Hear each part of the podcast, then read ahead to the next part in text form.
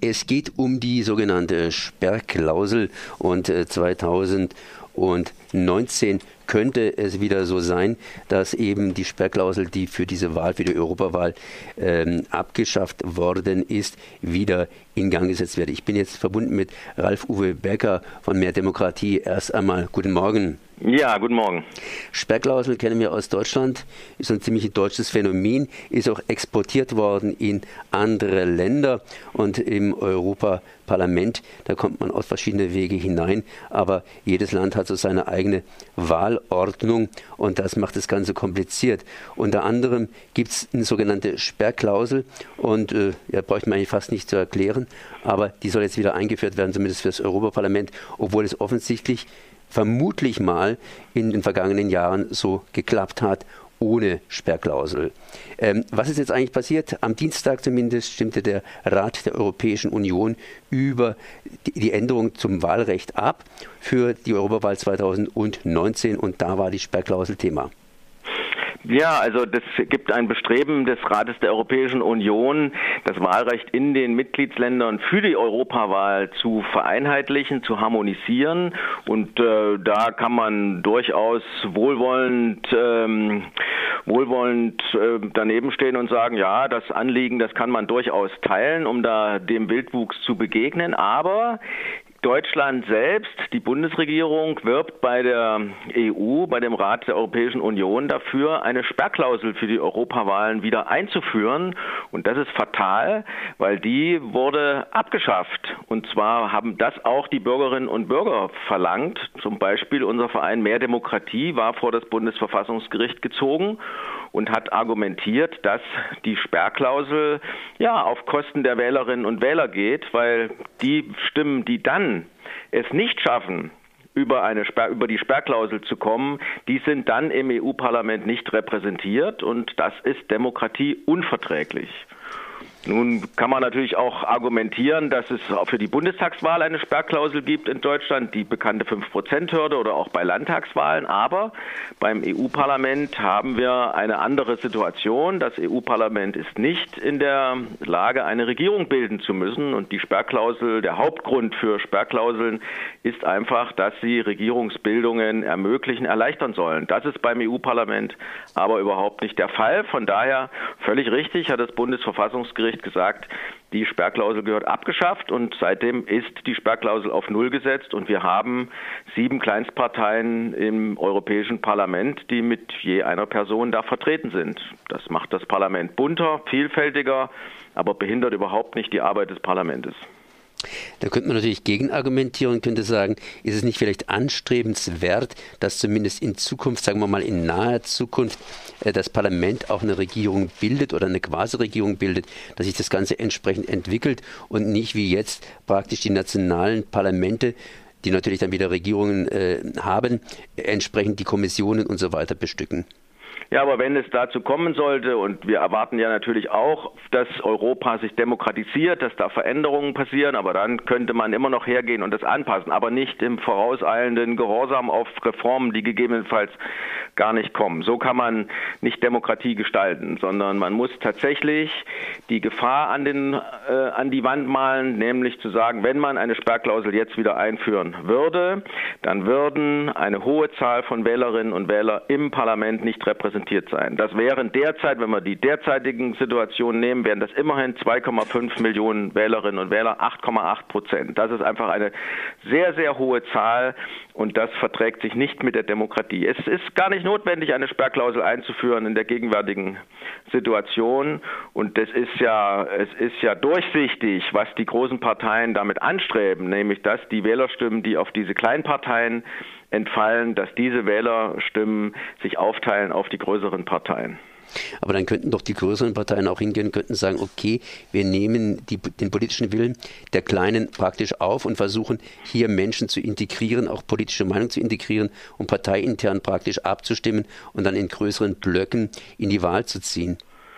Ja, das passiert ja auch, nicht vor der Wahl, sondern das passiert in dem Sinne, dass die Vertreter dieser Kleinstparteien, das ist ja eine Person für eine Partei, sich den Fraktionen im Europäischen Parlament angeschlossen haben. Das betrifft allein von den sieben Vertretern von Kleinstparteien, die aus Deutschland kommen, betrifft das insgesamt fünf. Allein drei haben sich der Grünen Fraktion im Europaparlament angeschlossen. Das passiert schon.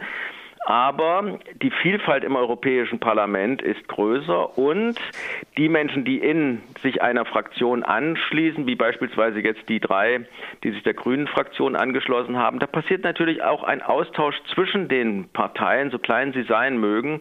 Und das kann ja auch die politische Szene und die politische Auseinandersetzung befruchten, weil die Parteien gegebenenfalls auch unterschiedliche Positionen haben. Und das ist ja die Erwartung, die wir auch an die Parteienlandschaft haben, dass sie um ihre Positionen ringen und äh, uns an der politischen Willensbildung teilhaben lassen, damit wir am Ende alle schlauer, alle schlauer werden. Also das kann die Diskussion durchaus befruchten. Ich sehe da überhaupt keinen Nachteil, sondern eher einen Vorteil.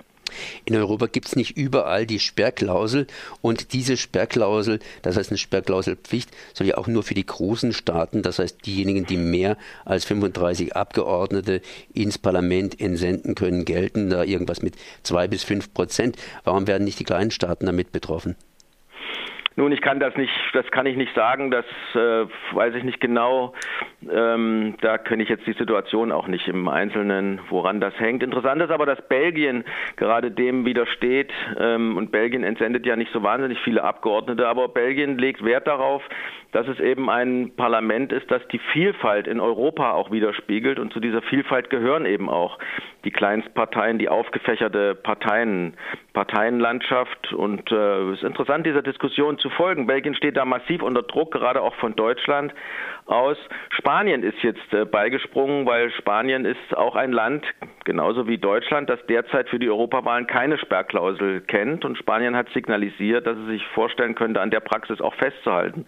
Also es bleibt spannend. Die Verzögerung jetzt übrigens geht auf Italien zurück, weil Italien sich mitten in Regierungsbildung ähm, findet und äh, die Vertreter da sagen, sie haben gar kein Mandat, über eine so schwerwiegende Richtungsentscheidung mitzubestimmen. Ist auch interessant, ähm, dass ähm, die Italiener da sagen, das ist nicht irgendetwas, sondern hier wird Demokratie gebaut, Demokratie gesteuert und das muss man sich wirklich gut überlegen, in welche Richtung man dann geht.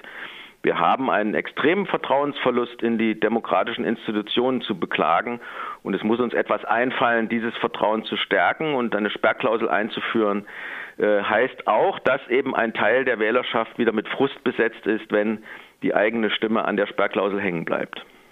Es gibt den Spruch, was der Bauer nicht kennt, frisst er nicht. Den könnte man natürlich auch umkehren und könnte sagen, was der Bauer kennt, das äh, schiebt er in sich rein. Die Deutschen kennen die Sperrklausel. Gehen wir mal nach Deutschland, da gibt es ja auch eine Sperrklausel.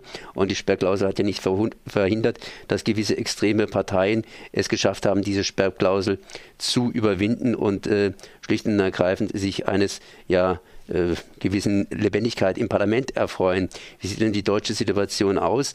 Ähm, ist es da äh, auch gewünscht, eine Sperrklausel zu haben oder die Sperrklausel eben zu kippen durch andere Instrumente vielleicht zu ersetzen? Ich denke da an Kommunalwahl, Landeswahl oder auch Bundeswahl.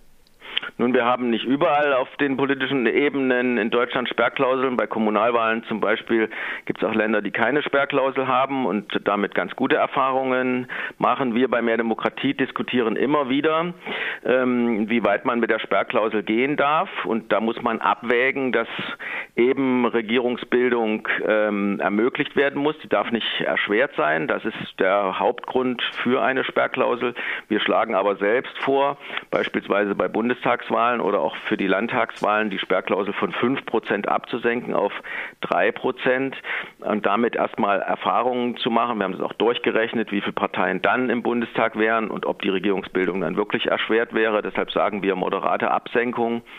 Ähm, ja, und dann eben, ähm, äh, um einfach dem demokratischen Prinzip der Gleichheit der Stimmen ähm, entgegenzukommen. Das muss man bewusst abwägen und dann eben entscheiden. Okay, das heißt, die ganze Sache ist erstmal verschoben. Äh, verschoben heißt in diesem Falle, die kommt wieder, nehme ich einfach an. Gibt es da schon einen Termin? Gibt noch keinen Termin. Ich vermute, Italien wird das die Regierungsbildung abschließen müssen, sonst wäre ja das äh, Argument immer noch auf dem Tisch, dass die Italiener sich ohne Mandat sehen für diese Entscheidung. Das muss man abwarten. Das ist eine schwierige Situation in Italien.